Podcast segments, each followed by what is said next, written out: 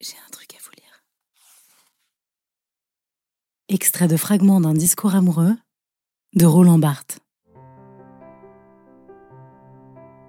Le langage est une peau. Je frotte mon langage contre l'autre. C'est comme si j'avais des mots en guise de doigts, ou des doigts au bout de mes mots. Mon langage tremble de désir. L'émoi vient d'un double contact. D'une part, toute activité de discours vient relever discrètement, indirectement, un signifié unique qui est ⁇ je te désire ⁇ et le libère, l'alimente, le ramifie, le fait exploser. Le langage jouit de se toucher lui-même.